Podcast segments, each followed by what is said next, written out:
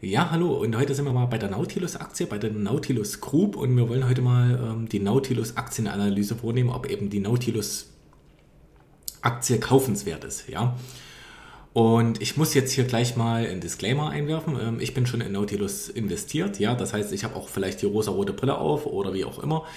Und ja, das ist natürlich alles keine Anlageempfehlung hier, sondern dient nur zu Informations- und Unterhaltungszwecken dieser Beitrag und ihr müsst euch halt immer eure, eure eigene Meinung bilden, ja. Erstmal habe ich natürlich gegoogelt, was ist die Nautilus? Und da kam natürlich, die Nautilus ist ein fiktives Unterseeboot aus den Romanen von Jules Verne. Ja, ähm, das hat mir Google dann ausgespuckt, ja. Oder Nautilus sind irgendwelche Uhren von Philipp Klein heißt er, glaube ich, oder so keine Ahnung, irgendwelche Luxusuhren, ja. Und da sage ich zu Google natürlich nein, nicht dieses Nautilus, ja, sondern man muss eben eingeben, was ist die Nautilus Group, ja. Oder man muss eben bei Google suchen, was ist die Nautilus Incorporated. Ja. Und die Nautilus ist eben, äh, die Nautilus Group ist eben ein Vermarkter, Entwickler und Hersteller von Fitnessgeräten, ja. Ähm, also befindet sich im zyklischen Geschäft, ja, also befindet sich im physischen äh, Bereich mit physischen Produkten, ja, mit Fitnessgeräten und so weiter. Ähm, man muss jetzt sagen, die Marktkapitalisierung dieser Aktie ist so bei 500 Millionen Euro, ja, es ist kein Riesenladen. Ähm, die Nautilus zahlt keine Dividende, ähm, also die Aktie. Ja, und ähm, ist halt, wie gesagt, noch sehr klein von der Marktkapitalisierung und so weiter. Ja, das werden wir dann eben auch gleich bei den Gewinnen und Umsätzen sehen. Ja, ähm, dann die Marken von ähm, Nautilus, der Nautilus Group, ja. Ähm, deswegen ist das wahrscheinlich auch eine Gruppe, weil es eben mehrere Marken beinhaltet. Ja, das ist eben Modern Movement, Bowflex, Octan Fitness, auch Swin, Nautilus und so weiter, ja. Und das sind eben, ähm, also für mich ist erstmal eben entscheidend, dass es ein Hersteller von Fitnessgeräten ist, ja, um mir erstmal darunter was vorstellen zu können, ja. Und ähm, von den Fitnessgeräten haben die halt in ihrer Gruppe in den verschiedenen Marken ähm, alles Mögliche, ja. Ähm, Laufbänder, Gewichte, Maschinen, Stepper, Fahrräder, Bänke, also wo sich dann Leute hinlegen und dann ähm, drücken sie Gewichte hoch, ja, oder eben auch Crosstrainer, Trimm dich Fahrräder, sage ich jetzt mal dazu, ja, und all sowas, ja. Und die Vermarktung geht eben direkt an den Kunden, also oft direkt an den Kunden, ja, oder findet aber auch äh, per Inbound, Outbound ähm, über Callcenter an den Einzelhandel statt, ja. Ähm, direkt an den Kunden wird das eben aber auch über Fernsehwerbung, über Internet und so weiter auch über Callcenter geregelt, ja. Aber über Callcenter wird eben auch das mit dem Einzelhandel geregelt, ja. Und ja, äh, also die Fitnessnische, ja, wo ich mir dann schon mal gesagt habe, die Fitnessnische, ja, hm, na, ist jetzt nicht so dieser ganz große Hit. Ja, ich muss sagen, ihr wisst ja jetzt schon, dass ich die gekauft habe, aber deswegen muss sie ja nicht für euch kaufenswert sein, ja. Im Nachhinein, ich hätte auch eine andere Aktie lieber gekauft, ja. Das wäre nämlich die Evercore-Aktie gewesen. Ähm, ganz einfach aufgrund des Geschäftsmodells, dass eben Evercore, ähm, ja, ähm, ein Dienstleister ist, ein Dienstleistungsbusiness hat und ähm, Nautilus ist eben ein physisches, hat eben physische Produkte, ja. Ähm, aber eben auch, was mir eben auch besonders gut gefällt, ist eben alles Hand in Hand hier an diesem Geschäftsmodell äh, oder Hand in Hand in diesem Geschäftsmodell, ja. Also es wird jetzt kein Geld ausgegeben für einen Vermarkter, der diese Produkte vermarktet, ja, sondern das macht man eben selber, ja. Selbst direkt an den Kunden, selbst per Fernsehwerbung, ja. Ähm, und so weiter, ja. Ähm, man hat natürlich, also wahrscheinlich beauftragt man dann doch noch einen Callcenter und so weiter. Klar hat man auch nicht seinen eigenen Fernsehsender. Dafür muss man natürlich schon Geld ausgeben, aber ansonsten ist die Vermarktung in den eigenen Händen, ja. Die Entwicklung und die Herstellung eben auch, ja. Was das Ganze eben extrem günstig macht und extrem äh, auch profitabel meiner Meinung nach macht. Im Gegensatz zu anderen physischen Produkten immerhin, ja. Und ähm, da schauen wir mal weiter auf das Fundamentale. Ja, das KGV ist bei 9. Ich habe jetzt hier mal nur ähm, die Vorkammerstelle genommen. Ja, das KGV ist so bei 9,8 oder sowas. Ja, also schon extrem günstig. Die Eigenkapitalquote ist bei 46 Prozent.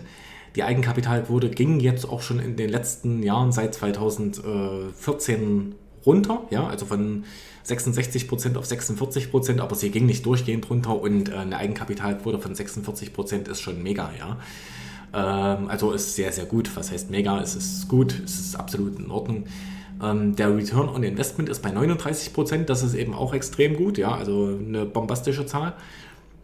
Das Current Ratio ist bei 2,0 und das Long-Term Debt to Equity ist bei 0,07, ja.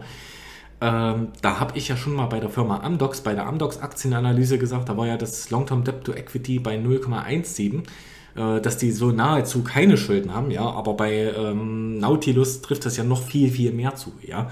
Also ähm, hier stimmt eben das auf jeden Fall mit der Liquidität, mit dem Long-Term Debt to Equity, also überhaupt keine Schulden da, relativ viel Liquidität da für die Unternehmensgröße und so weiter, für den Gewinn und so weiter. Ähm, sehr hoher Return on Investment, ja.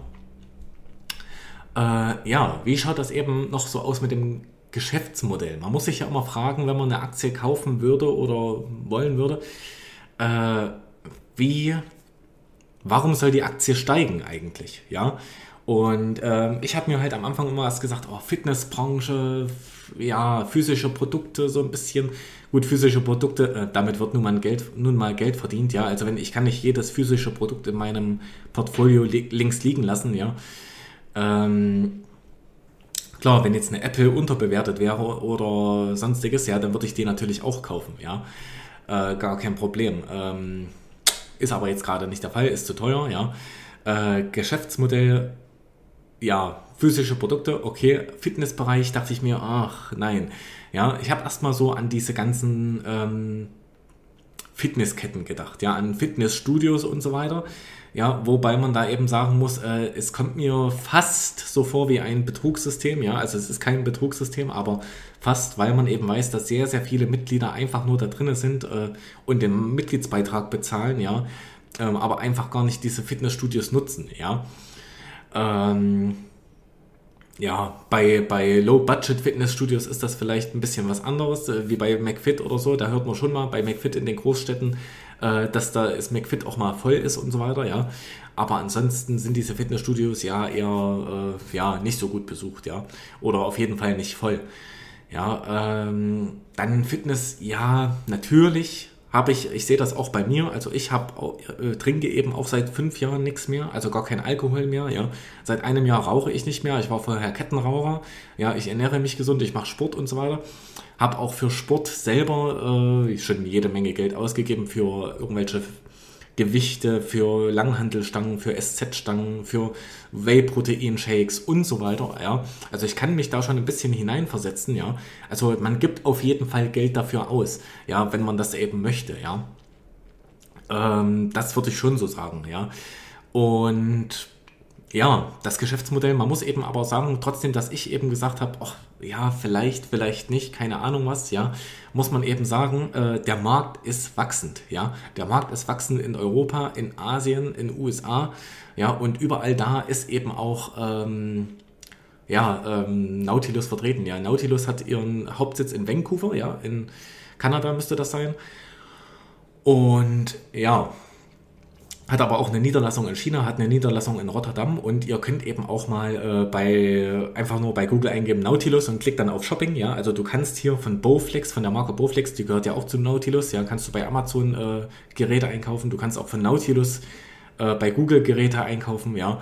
Ähm, irgendwelche Stepper, die dann gleich mal 1000 Euro kosten, 1400 Euro kosten und so weiter, ja ähm, muss man eben alles so sehen. Es ist auf jeden Fall ein wachsender Markt und dieser Markt, der wächst schon lange unaufhaltsam, ja. Man muss eben dazu sagen, dieser Markt wächst eben hauptsächlich ähm, nicht durch die Fitnessgeräte oder durch ähm, Nahrungsergänzungsmittel oder sonstiges, ja, sondern eben hauptsächlich ähm, durch die Fitnessarmbanduhren, ja. Deswegen kommt dieses große Wachstum in äh, allen Bereichen auf allen Kontinenten zustande, ja. Dann ist eben der Umsatz 550 Millionen und der Umsatz ist halt innerhalb der letzten drei Jahre und innerhalb der letzten fünf Jahre steigend. Und ja, ähm, der Gewinn ist eben bei 60 Millionen und der ist eben auch innerhalb der letzten drei und immer innerhalb der letzten fünf Jahre steigend. Ähm, ich finde hier, also das ist der Gewinn nach Steuern, ja, ähm, den ich hier angebe. Äh, und das finde ich halt für ein physisches Produkt ähm, eine sehr, sehr gute Gewinnmarge. Ja, das führe ich halt darauf zurück, dass eben ähm, ja ähm, dass eben da alles im Haus gemacht wird, ja, Vermarktung, Entwicklung, Geschäft und so weiter, ja, ähm, Herstellung, ja, äh, dass man das halt alles nicht aus der Hand gibt. Deswegen kommt wahrscheinlich also diese, diese Marge zustande, ja. Ähm, und überhaupt äh, fundamental äh, sieht das hier richtig gut aus, ja. Also es wurde mir jetzt nochmal bewusst, man muss eben auch sagen, ich habe die Aktie gekauft, ja, und nach drei Tagen ging die Aktie, ist die jetzt bei minus 17 Prozent in meinem Depot. Darauf werden wir eben auch gleich nochmal zu sprechen kommen, ja. Ähm, aber gut, dann ist das eben kurzfristig so. Und dann schauen wir uns mal weitere Infos an, ja. Äh, man kann eben sagen, diese Analysten sind extrem positiv, ja. Ähm, ich habe gar nicht auf die Analysten geguckt, weil ich schaue ja nicht bei Analysten, also nicht mehr bei meiner äh, Beurteilung ja, äh, einer Aktie. Ähm, aber auch wenn man das nicht will, fällt ihnen das auf, dass die äh, Analysten eben extrem positiv sind, ja. Ähm, okay, also oftmals 100 Prozent. Äh, jetzt hat die Aktie, glaube ich, einen Kurs von 13, 14 Euro. Ähm, Kursziel einiger Analysten sind 22 Euro. Ja, dann eben, was ich gesagt habe, äh, die Aktie stieg um 13 Prozent oder so. Also der Umsatz stieg um 13 Prozent und die Aktie fällt um 17 Prozent, ja.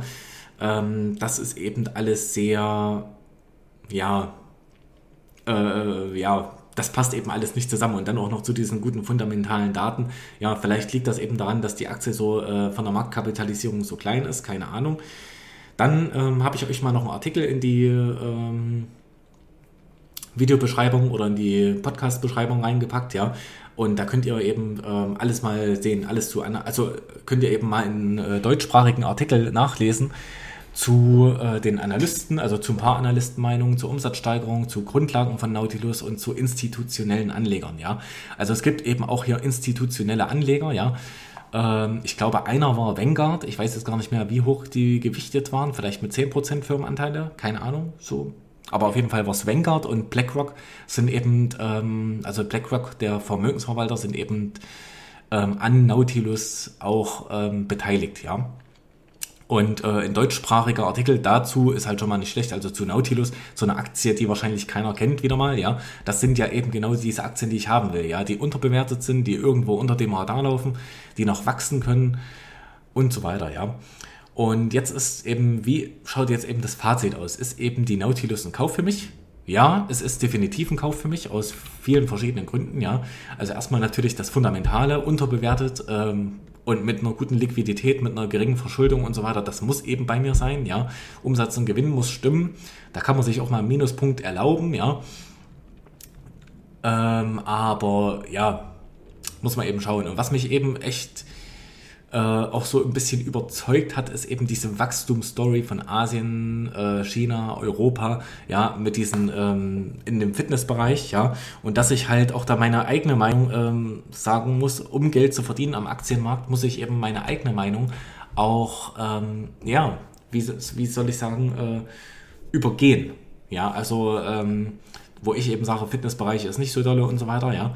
Aber ich muss dann eben auch meine eigene Meinung, ähm, ja, selber widerlegen können, ja. Und ich bin jetzt eben auch davon überzeugt, ja, ähm, dass diese Aktie relativ gut performen wird, ja. Sie wird sehr, sehr volatil sein, so wie ich das jetzt diesen, in diesen Tagen mitbekommen habe, ja. Aber ist okay, dann, äh, wir haben ja noch andere Aktien im Depot, zwar wenige noch, weil mein Depot ganz am Anfang steht, ja, aber gar kein Problem. Dann kommen eben bald in den nächsten Monaten die nächsten Aktien, ja. Und ja, damit möchte ich mich erstmal bedanken ja, fürs Zusehen und fürs Zuhören und bis zum nächsten Mal. Tschüss.